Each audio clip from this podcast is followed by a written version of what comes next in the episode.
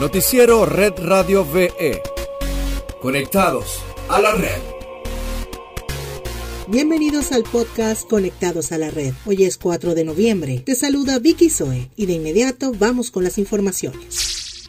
En Venezuela, este miércoles productivo, el presidente Nicolás Maduro anunció que el comando de campaña Darío Vivas realizará en televisión debates de candidatos principales de todos los partidos políticos están haciendo un plan para un conjunto de debates centrales de los candidatos principales de todos los partidos políticos y grupos que se va a desarrollar todos los jueves a partir de la próxima semana de 8 a 10 de la noche en los canales privados de televisión de Venezuela. Ahí van a ir a debatir los principales líderes y las principales lideresas de todos los grupos y partidos políticos de cara al país a hacer sus propuestas. Esto me lo informó entrando aquí el jefe del comando de campaña Jorge Rodríguez. Me dicen que están en diálogos con todos los partidos políticos. Y bueno, cada quien pone su gallo, cada quien pone su tigra.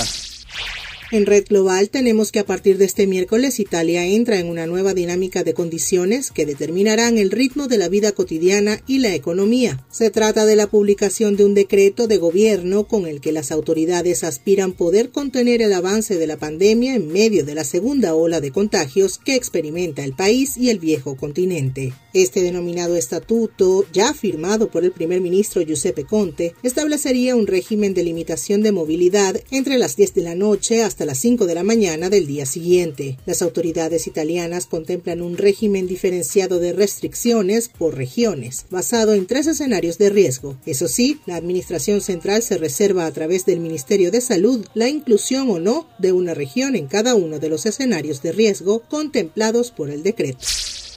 Y para finalizar, te contamos que investigadores del Instituto Tecnológico de Massachusetts de Boston, Estados Unidos, desarrollaron una aplicación móvil que reconoce a las personas asintomáticas portadoras del COVID-19 con solo escuchar su tos. La APP, que pronto podría salir a la venta, funciona a través de inteligencia artificial, la cual le permite diagnosticar si una persona sufre la infección asintomática solo con el sonido de la tos o de cómo habla. Un grupo de científicos del MIT grabaron entre abril y mayo de este año la tos y el tono de voz de 5.320 pacientes. Los tonos de 4.256 personas fueron ingresados al sistema, que los evaluó con ayuda de una red neuronal artificial, a través de biomarcadores acústicos que luego fueron aplicados con el resto de los 1.064 pacientes. Las pruebas arrojaron que la APP logró identificar el 98.5% de pacientes ya diagnosticados con el virus, mientras que en los casos asintomáticos la sensibilidad se logró a un 100%. La implementación de esta herramienta podría frenar la propagación de la pandemia si todos la usaran antes de ir a la escuela, a una fábrica, a un restaurante o a un comercio, indicó el investigador Brian Subirana.